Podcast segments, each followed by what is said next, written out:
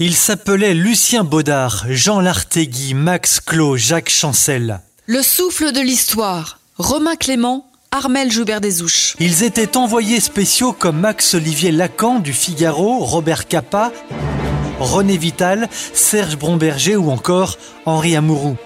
Ils étaient hommes de lettres comme Paul Bonnecarrère, Graham Greene, Jean Hougron.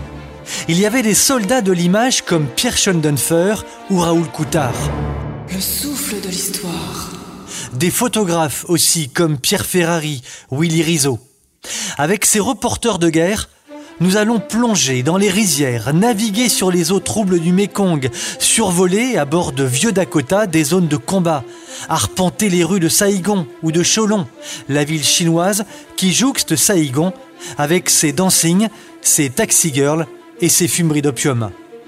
Nous allons retrouver ses correspondants de guerre pour le rituel de l'apéritif, un verre de whisky soda en main, en terrasse du continental Saïgon, tenu par des Corses les Franchini.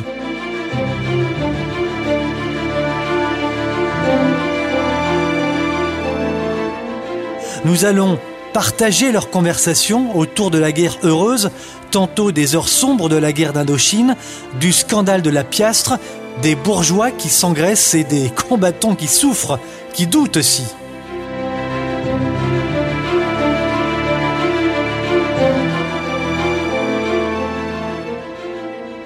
Ils ont couvert le choc de la RC4, la terrible débâcle de l'évacuation de Kaobang, puis l'espoir avec l'année de l'âtre, le roi Jean que Lucien Baudard décrira si bien.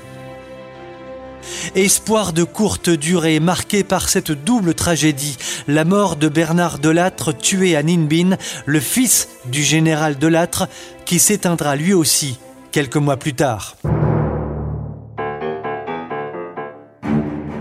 Ils vont vivre aux côtés du corps expéditionnaire, compter les exploits et les doutes des légionnaires du BEP ou d'autres unités mythiques.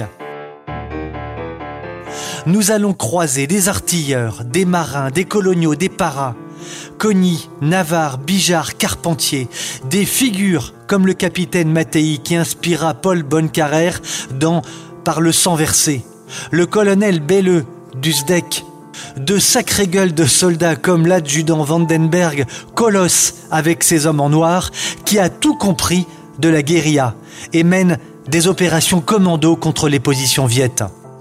Leurs récits, contournant souvent la censure, vont fasciner. On trouvera des descriptions impressionnistes et des portraits savoureux comme celui de Miss Susan Travers, ancienne chauffeur du général Cunning et adjudant de la Légion, la seule femme à être jamais entré dans la Légion.